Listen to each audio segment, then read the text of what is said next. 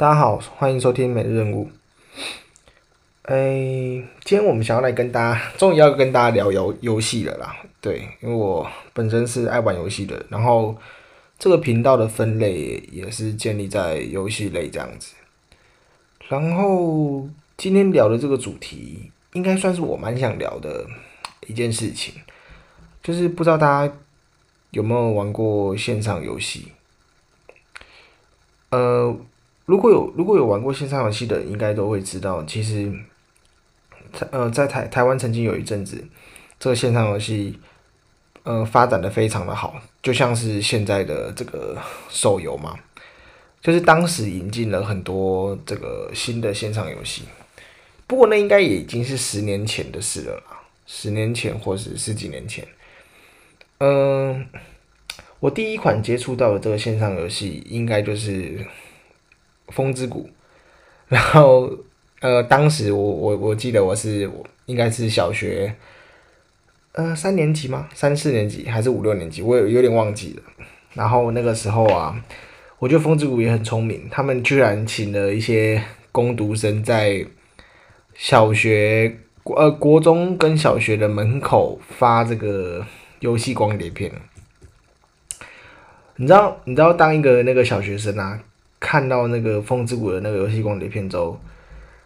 我我我我其实第一的反应是觉得哇，怎么画面好像很可爱？然后你会发现班上有很多其他同学也拿到了这个光碟片，然后当然啦、那班上同学都拿到这东西，然后家里有电脑的，回家就会安装了嘛，就会去办账号啊去玩，然后也在这个学校就是造成了一股风潮这样子。那当然，可是《风之谷》不是我玩最久的游戏啦，也不是我最喜欢的，因为，呃，其实我小时候就是家里，呃，那时候还没有电脑可以玩，然后电脑也没有这么好，对，就是后来后来我虽然有了电脑，可是电脑也没这么好了，然后一开始就没有电脑可以玩了，都必须跑网咖什么的。可是你也知道，就是《风之谷》这种练等的游戏啊，呃，你以一个小学生或是国中生来讲，你跑网咖一天跑个一两个小时，其实也练不了多少等级嘛，对不对？所以风之谷，我这就我的人生的记录来讲，其实我一直都没有练到很高等，对，没有办法像很多网络上那些，可能在早期练到三转啊什么什么的。所以这个游戏就是我，我觉得我知道很多人喜欢玩它，然后它到现在其实也是非常的红。嗯，我们有在玩游戏的人可能就会知道，会去逛这个台湾，就是逛这个巴哈姆特的这个这个讨论坛嘛，然后会去上面看一下最新的游戏的新闻啊，还有什么现在大家都玩什么游戏什么的。可是我我前一阵子看线上游戏的这个排行榜，《风之谷》仍然是第一名哦，代代表这人数还是代表它可能一直有新在新增人数啦。就是游戏还是有注入一些心血在里面，然后当时那那时候同期出了非常多的游戏哦，其实我对很多游戏都会有蛮有印象的，然后我也都玩玩过其中一些啦，就是什么热血江湖啊，什么希望恋曲这类的，还有很多很可爱的游戏，然后。我我相信，可能比我年纪再更大一些的人，应该就是玩一些什么，可能像天堂啊，或者是什么魔兽世界这类的游戏，因为当时那些游戏是要付费的啦，所以对，呃，国中国小生其实讲严格讲起来是不太可能去玩它的，所以上面大部分都可能都是已经成年的人。然后说到天堂跟魔兽世界这这些游戏，我觉得先讲天堂好了。呃，天堂其实我从来没有玩过，可是关于它的传说，我倒是听了不少。就是我我我们都知道天堂其实很红，可是如果你单纯就它游戏性来讲，还有你看它那个画面来说，其实它并不是一个什么很特别游戏，然后画质也也其实就当时那样子来讲，也不算是特别厉害的游戏啦。画画面上面来说。可是我觉得它能造成这么大的一股风潮，我觉得有一个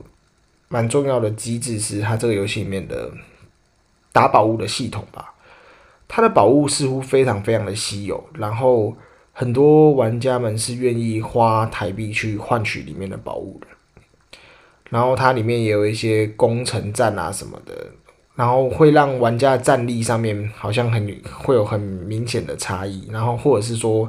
你在里面打到了一本很特别的技能书，你角色就会变得好像很厉害一样。所以我觉得。呃，天堂厉害的是它，它的游戏虚宝的部分做得非常的好，然后很多玩家可能就会就是比较比较呃，对于现金交易上面会觉得这很多很多人可能会觉得这游戏是可以赚钱的。然后我有听过有一些可能玩这个游戏，他可能真的是可以买车买房的，他可能在里面赚了不少钱。我们也知道嘛，其实玩家的头脑也很聪明，他很多人可能在里面当了商人啊，或什么的。所以我，我依稀记得，可能大概国中的时候，国中开始我就会可能会去一些网咖什么的。然后，其实那个时候还是蛮多人在玩《天堂》跟《魔兽世界》这两款游戏。我觉得到现在应该都还是有人在玩的。我觉得这些都是游戏的这个常常青树嘛，就是尤其是《魔兽世界》，《魔兽世界》我小时候没有玩，可是长大之后，我现在有在玩它了。然后。它现在也是持续在做改版啦，然后，呃，以前的玩家也都还是有持续在玩它，呃，然后我想一下，我我我我觉得，我觉得这些游戏能存在这么久，可能可能都是靠这些老粉丝在支持啦，对。可是我觉得《风之谷》可能是唯一一直有心血注入的。然后，那讲一讲我我觉得我玩最久的一个游戏好了。嗯，我我玩最久的一个游戏叫做马奇，呃，这是一个比较冷门的游戏啦，就是就当时这么多游戏来讲，它其实比较冷门，然后它的玩法也比较特殊。那它玩法我其实我就不多做介绍了，因为可能没玩过的人对这个也没什么兴趣。那虽然说这款游戏我可能玩了，说不定有十年了，就是间就是中间可能有有稍微有有中断或什么的，但是。就是慢慢慢慢玩，也这样也也是玩了十年了。然后没玩的原因，其实我觉得蛮简单。我觉得我们我们说，我觉得有些游戏啊，其实在改版之后，在某一次改版之后，大家的有时候他可能改版改的不是很好，然后就会有很多负评了。呃，马奇可能在某一次改版里面多了很多这个。商城的一些不公平的道具，等于说玩家就是一定要一直氪金去换取这个装备或什么的，换取装备的强度啊之类的这种东西。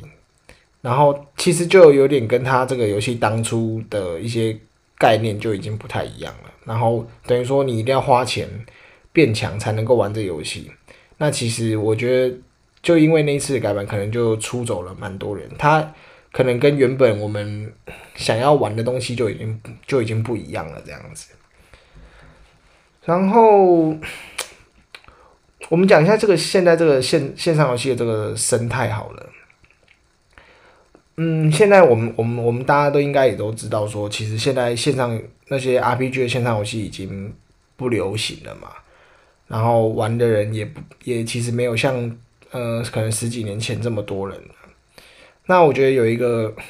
很重要一个原因，是因为游戏的这个形态已经热门的游戏的形态已经在转变了啦。近几年来说，比较热门的游戏形态，我们都知道就是竞技类的游戏，就包括英雄联盟啊，可能枪战啊，呃，CS CS 也被重做，然后就是搬到大舞台上面，然后办了。现在电竞很流行嘛，就有很多比赛，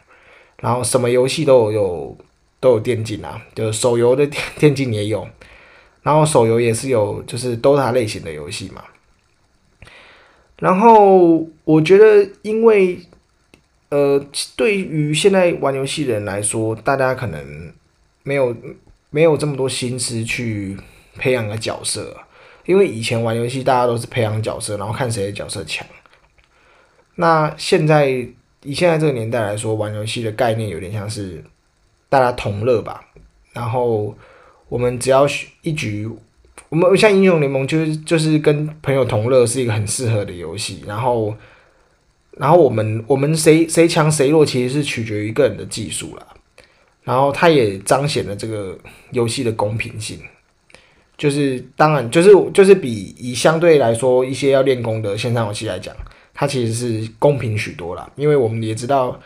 我们玩的 RPG 的线上游戏里面可能会有很多这个氪金的道具啊，或者是一些外挂啊什么的这些不公平的事情存在。所以现在现在人应该尤尤其游戏选择又多，应该大家就比较不会。想要认真花时间在一款游戏上面，因为我们其其实大家可能不知道知不知道，说我们以前玩那些线上游戏，可能一个角色都是培养了可能好几年，然后才有一点小小的成就这样子。对啊，然后讲一下，我觉得这个线上游戏特别吸引人的点好了。我觉得，我觉得其实线上游戏好玩的点。还是在于跟别人互动。呃，应该说很多人把这个线上游戏当成是一个大型的聊天室嘛。它虽然有其他事情可以做，可是最主要的目的还是我们我们希望我们可能上线可以看到我们这个工会成员啊，然后好朋友啊，跟大家互动啊、聊天啊，一起解任务。我觉得他在上面的合作的意味比较浓厚。就比较不像现在的这个竞都是竞技，然后获得获得胜利的这种感觉。那线上游戏，我觉得没落的原因也很简单哦，就是我我必须要说，在台湾的线上游戏，其实台湾一直都没有在出什么新的太新新的线上游戏。然后我觉得玩这些现就是玩现现有的线上游戏的玩家，应该都是。以前的老玩家留到现在，不太可能会有新血去加入。那等于等于说什么？因为我们现在光想的就知道嘛，就是比如说现在手机越来越厉害了。那比如说我们以前在读书的时候，我们可能是打电脑，可是现在的学生可能他们是就是玩手机，所以他们并不会去玩到电脑这一部分。所以想也知道，应该不太会有可能有新的人在一直往里面往里面加入这样子。那所以玩玩一些线上游戏的人，就只只会越来越老而已啦，都是老玩家。我必须这样讲，就是真正能加入的人是真的是少之又少。然后它没落原因也很简单嘛，就是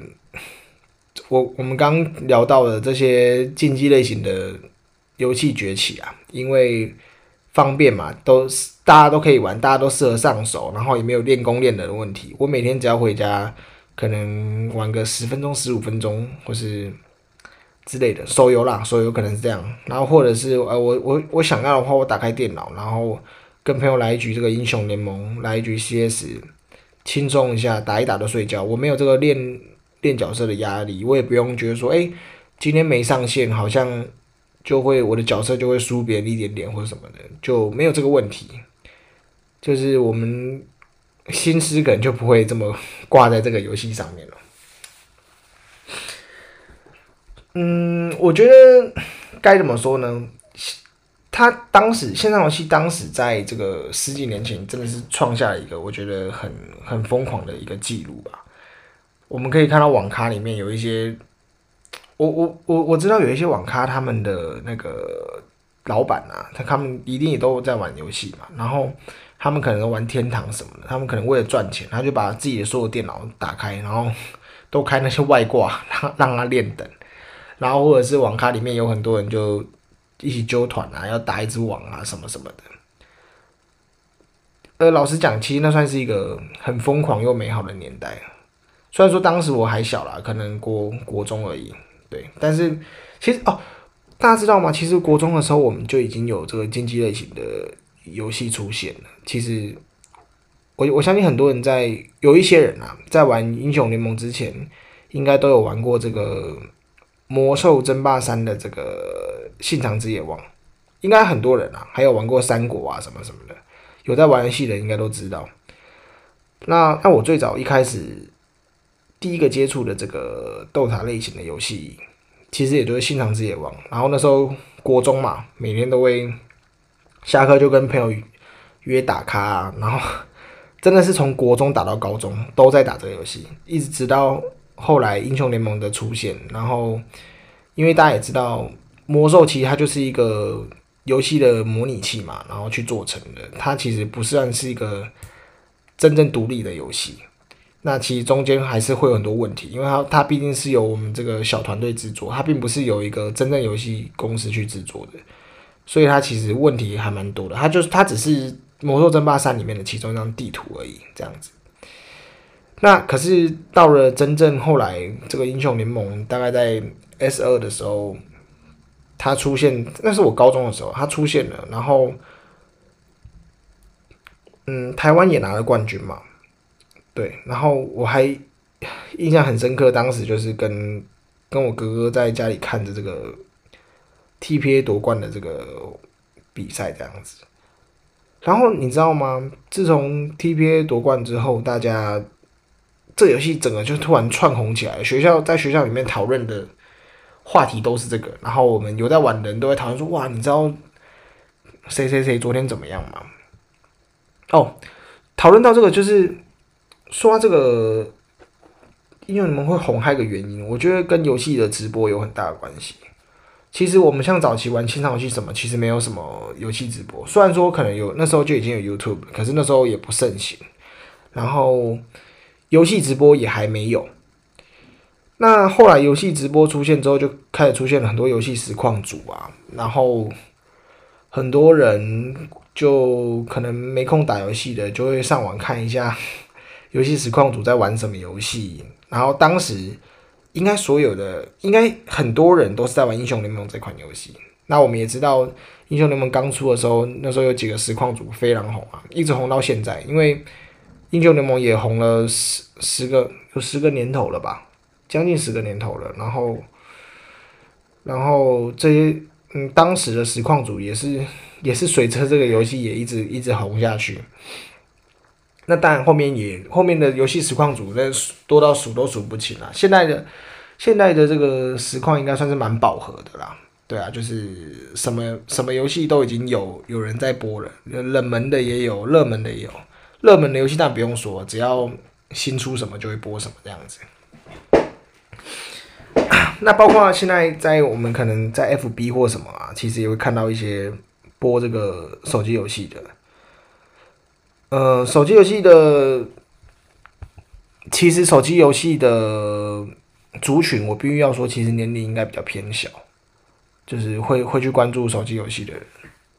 我不呃，应该这样讲啦，因为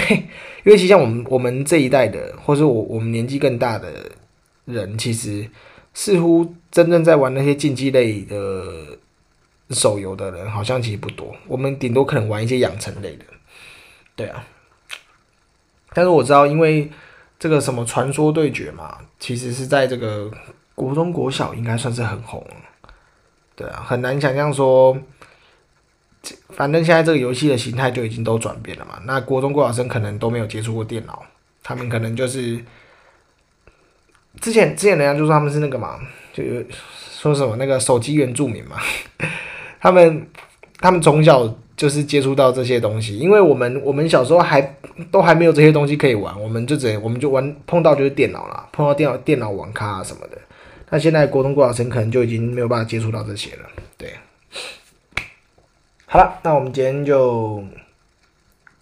先聊到这里好了，以后我就会再跟大家聊游戏啊，嗯，然后。之后之后要做什么主题？其实我有时候也在也在思考这个问题。不过我尽量啊，我尽量做一些我自己觉得有趣的好了。对啊，因为有时候